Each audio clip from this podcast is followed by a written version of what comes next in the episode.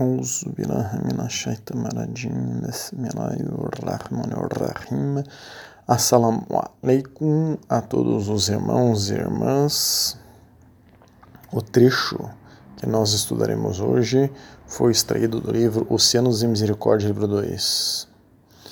Shenazin diz nesse trecho: As táricas ensinam como se salvar do dragão, embora os egos e muitos homens eruditos não permitam que eles aceitem as táricas. Tárika literalmente significa caminho. Aqui é usado como sinônimo de ordem sufis. Temos três estudos que falam sobre o termo tárika, ou ordem sufis. Né? Quem quiser pode nos solicitar estes estudos e todos os estudos que mencionarmos. E temos vários estudos que falam sobre o sufismo de maneira geral. Continuando, seus egos os estão levando a negar muitas coisas do Islã. Temos vários estudos sobre o ego e a necessidade de se lutar contra ele. Quando Sheikh diz que o ego de algumas pessoas os faz negar muitas coisas do Islã, ele se refere ao ego dos Wahhabis e Salafis, que negam que as ordens sufis façam parte do Islã. Mas não negam só isso, negam várias coisas do Islã e constroem um Islã próprio deles, baseado em bidá, inovação, temos estudos sobre o assunto e temos também estudos sobre o que é o arabismo e o salafismo. Continuando, eles se divertem com os desejos de seus egos e não querem as difíceis condições de manter a Sharia fortemente. Então nós temos estudos sobre Sharia ou Sharia, que é a lei islâmica, né? E temos estudos sobre a hipocrisia, porque quem fala uma coisa e não segue é hipócrita. Nós temos estudos sobre esse assunto também. Ru rasta, relâmpago, continuando aqui, né, não significa tirar os desejos do ego. Você deve escolher o caminho forte para você e para os outros. Quando se trata especialmente dos iniciantes, devemos mostrar, lhes mostrar o caminho mais fácil. Então, a última parte de Shernaz aqui nesse texto, ele está dizendo que o ego não sumirá como um relâmpago que aparece e desaparece. Temos que ser muito exigentes com o nosso ego. E com as demais pessoas, principalmente com aquelas que estão entrando no Islã, temos que facilitar a adaptação para elas. Temos vários estudos também sobre é, se adaptar gradativamente ao Islã quando uma pessoa entra no Islã. Os únicos muçulmanos que negam, então, sobre, agora fazendo uma síntese sobre o trecho de hoje, né?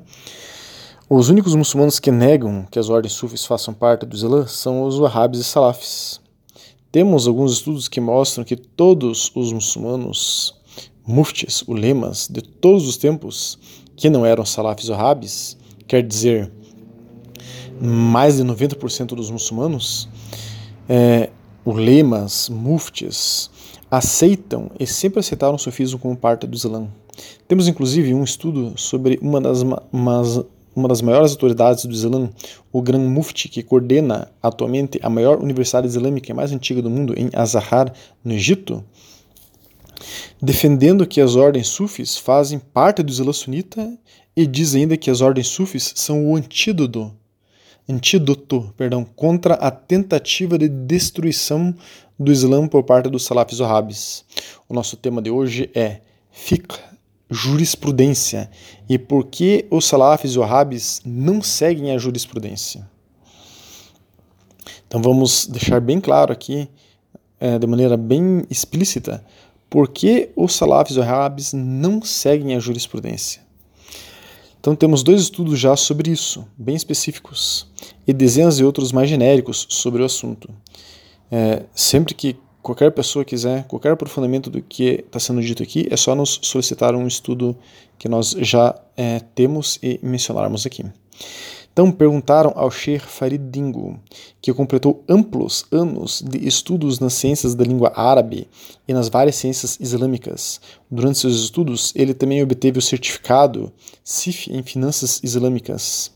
Em Amman, na Jordânia, ele ensinou ciências árabes e islâmicas como fiqh, jurisprudência islâmica, usa fiqh, quer dizer, a teoria que compõe as ciências jurídicas é, de jurisprudência, né? É, ele estudou hadizes, tafsir, é, e tajwid. Eu acho que eu falei fiqh como ciências islâmicas. Não, fiqh é, é, jurisprudência. Não sei se eu falei errado ali atrás. Enfim, ele estudou também tafsir, significado do Alcorão, e tajwid. Tajwid é a ciência de recitação correta do Alcorão. Então, a pergunta que fizeram para ele: por que temos que ter seitas? Por que não podemos ser todos uma única nação, uma ou uma? O que há de errado com o salafismo? Essa é a pergunta que fizeram para esse Shir. E, aliás, tem mais aqui uma continuação da pergunta. Por que não podemos ouvir todo e qualquer estudioso, não importa qual seja sua orientação religiosa? Então, resposta que esse Shir deu a essa pergunta. Obrigado por sua importante pergunta. Uma seita, firqa, é um grupo de muçulmanos que não reconhecem os outros muçulmanos, que discordam deles como tendo um argumento válido. Por exemplo, os muçulmanos sunitas não acreditam que os muçulmanos xiitas tenham um argumento válido para suas diferenças com os muçulmanos sunitas. Não há necessidade em ter seitas, mas elas simplesmente acontecem. Uma escola de pensamento, madhab, não é uma seita. Então aqui vamos abrir o primeiro parênteses, porque aqui é o ponto talvez mais importante. Então, nós temos estudos sobre madhab, sobre escolas de jurisprudência. Né? Existem quatro escolas de jurisprudência: a Malik, Shafi, Hanbali e Hanafi. Se a pessoa não está seguindo uma única e exclusiva escola de jurisprudência, então ela está numa seita, necessariamente. O salafismo e o arabismo não são escolas de fiqh, de jurisprudência, eles são seitas. E é justo o que eles acusam, que são as ordens sufis. Eles dizem que as ordens sufis são seitas, mas o sufismo é uma ciência islâmica. E é uma ciência islâmica porque Ibn Qayyim, que é um lema sunita do século XIII, afirma, Ibn Taymiyyah também afirma que o sufismo é uma ciência islâmica. Eu estou citando esses dois lemas porque são lemas que é, os salafis e os rabis se baseiam. Né? As ordens sufis são aqueles, as ordens sufis, as pessoas que compõem as ordens sufis são aqueles que se aprofundam nessa ciência islâmica, o tasawuf, ciência islâmica para o desenvolvimento espiritual, baseado no Islã. Nós temos vários estudos sobre isso. É, as pessoas que estão em ordens sufis são especialistas nessa ciência islâmica. Todas as verdadeiras ordens sufis seguem uma e única, exclusiva madhab. As pessoas que estão lá, né? cada pessoa, cada integrante segue uma, uma e única exclusiva madhab. Isso é escola de jurisprudência. Logo, não são seitas. Mas o arabismo e salafismo, como seitas, não se querem assumir como seitas, como tal, e apontam para os outros e falam que todos os outros, a não ser eles, são seitas. Isso em psicologia chama-se projeção pessoas que não conseguem se enxergar a si próprias e projetam os seus defeitos nos outros. Então, continuando, o Sheikh Farid Dingo diz nessa resposta: uma escola de pensamento, quer dizer, uma madhab, é, uma escola de jurisprudência, reconhece uma outra escola de jurisprudência como errada mas como tendo uma razão válida para discordar deles. Uma escola de pensamento é uma parte natural de qualquer desenvolvimento intelectual e especialização. Como tal, existem escolas de pensamentos na educação, ciência, direito, matemática, nas disciplinas islâmicas. Exemplo de escolas de pensamento na disciplina islâmica são as quatro escolas de direito islâmico. Al-Madhhab al-Arba. As quatro escolas que nós citamos. Né? E as duas principais escolas de gramática árabe, a escola Basrans e Kufans. Cada grupo tem seu próprio sistema de resolução de problemas dentro de sua disciplina e sustenta que os sistemas das outras escolas estão errados, mas reconhecem que existe uma razão legítima para diferenças de acordo com de acordo entre elas. Né? Então, existe, o que ele está dizendo aqui, abrindo parênteses agora, é que existe uma razoabilidade. As quatro madhabs, as quatro escolas de jurisprudência, sustentam que elas estão certas. Mas cada uma delas reconhecem que as outras três são válidas, não as negam, dizendo que elas não são válidas. Né? Então a Hanafi considera que a Shafi, a Hanbali e a é, Malik são válidas e as outras, cada uma delas reconhece que as outras três são válidas. Né? Continuando, esse Sher diz: o objetivo de cada escola é resolver os problemas e trabalhar de forma sistemática. A fidelidade dogmática à escola não é um objetivo. O objetivo é criar graduados do sistema. No plano jurídico, na fiqh, na jurisprudência, o que está errado com o salafismo é que ele, quando a gente fala salafismo, é a mesma coisa que falar o arabismo. O salafismo e o arabismo é que eles tentam resolver problemas legais sem primeiro dominar a disciplina em questão e sem uma metodologia clara. Sua liberdade de escolher qualquer escola de pensamento, qualquer madhab, significa que eles não são produtos de nenhum debate anterior e, portanto, primitivo e não está alinhado com nenhum processo sólido de solução de problemas. Isso é muito diferente de fátuas produzidas. Fátuas são orientações, determinações produzidas por estudiosos treinados dentro de uma madhab, dentro de uma escola de jurisprudência. Em nível teológico, o que está errado com o salafismo e com o arabismo é que ele beira, eles beiram o antropomorfismo, o que é perigoso. Então, abrindo parênteses, explicando aqui, resumindo, o salafismo e o rabismo acham que o mundo e todas as coisas giram ao redor do homem, do ser humano. Principalmente o salaf e o rabi acham que o mundo gira em torno do seu próprio umbigo. Enfim, além de não seguirem uma das quatro escolas, ou madhabs, né, de jurisprudência do sunismo clássico, eles não seguem nenhuma das duas escolas de Akida, de crença, que é o problema teológico que ele está trazendo aqui, né? As duas escolas de crença do sunismo clássico são as escolas Maturidi e a escola Ashari. Logo, a crença islâmica deles, do wahhabismo e do salafismo, sequer é sunita, se fôssemos ver é, bem certo. Bem diferente do que eles dizem que só eles são sunitas e todos os demais que não sejam wahhabis e salafis não são sunitas. Então, continuando, o Sheikh diz: o problema fundamental do salafismo e do wahhabismo é que eles resultam em alguém emitir um veredito religioso em uma especialidade na qual não é realmente especializado. É como um mecânico trabalhando nos pulmões de alguém ao invés de trabalhar em seu carro. Únicos pareceres, então abrindo parênteses aqui para explicar agora essa última parte que nós falamos aqui desse Shir. Então, os únicos pareceres válidos dentro do sunismo, as únicas fátuas que são válidas, são aquelas emitidas por um mufti que segue uma e única escola de jurisprudência, ou madhab. Pode até ter estudado as quatro, mas todo seu ibadá, toda a sua crença, todas as suas ações, tudo que ele diz que é haram, quer dizer proibido, é baseado em uma única escola de jurisprudência, Madhab. Nós temos estudo sobre o que é haram, né, proibido, temos lista do que são as principais coisas proibidas, enfim. Agora, o que mais existe no Brasil, nos principais sheiks e supostos muftis que falam sobre o Islã sunita no Brasil ou em português, é que eles não seguem o ensino uma única madhab, uma única escola de jurisprudência. Eles misturam tudo. Não segue nenhuma ou dizem que seguem todas, o que é impossível. A Madhab Hanafi diz que não pode ter cachorro dentro de casa. A Melik diz que pode. A Madhab Hanafi diz que a mulher pode usar perfume em público. A Melik diz que não pode. Quem segue uma deve ser coerente com tudo o que diz aquela escola.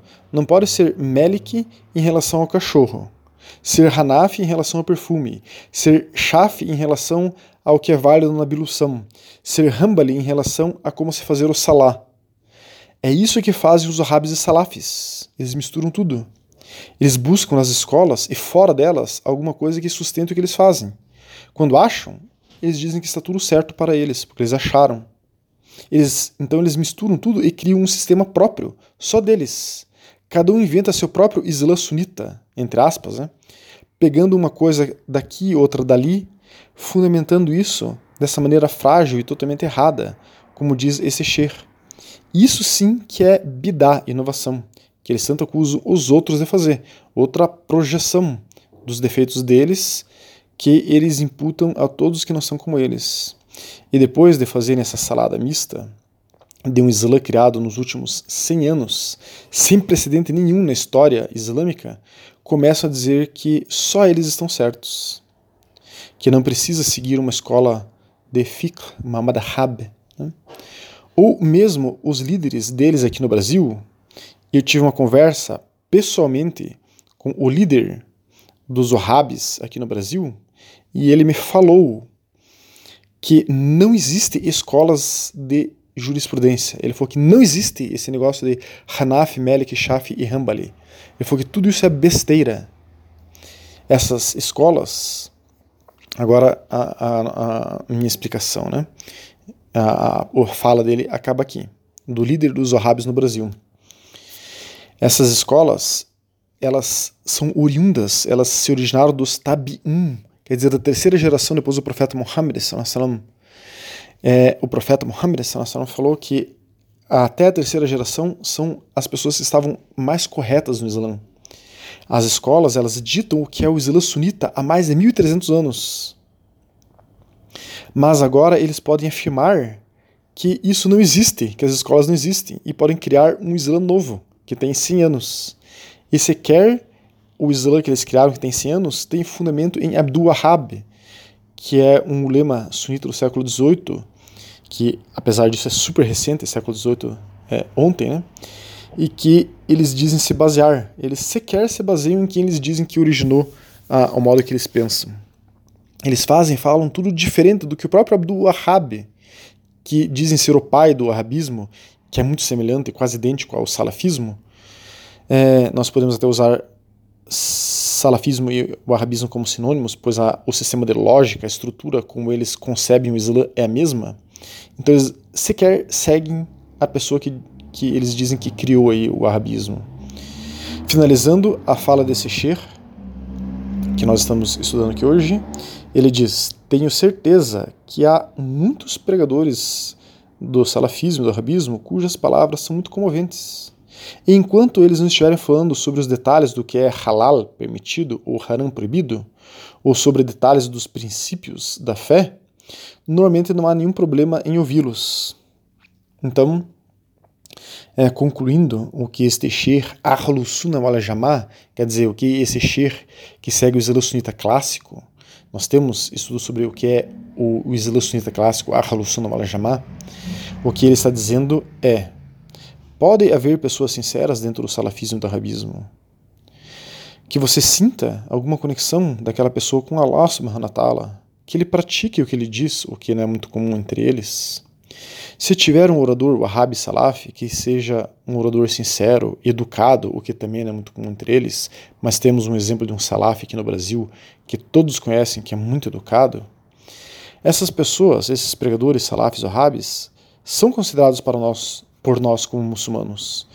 Podem falar coisas acertadas sobre a história do profeta Muhammad, que é a ciência do Sirat, sobre os pilares do Islã, eles podem falar coisas acertadas, mas é mais ou menos por aí que para a sua capacidade ou a capacidade deles de ensinar e falar do Islã. Esses oradores, salafis ou arabes, mesmo que usem títulos de sheikh, tenham estudado fora do Brasil, no Oriente, em alguma madraça ou alguma universidade, usem título de mufti, por exemplo, que é doutor em Islã, falem que tem ijazá, autorização de tal e tal sheik para ensinar, não podemos aceitar o que eles falam como válido. É o que esse sheikh Ahlus está dizendo. Não podemos aceitar o que eles falam como, como certo.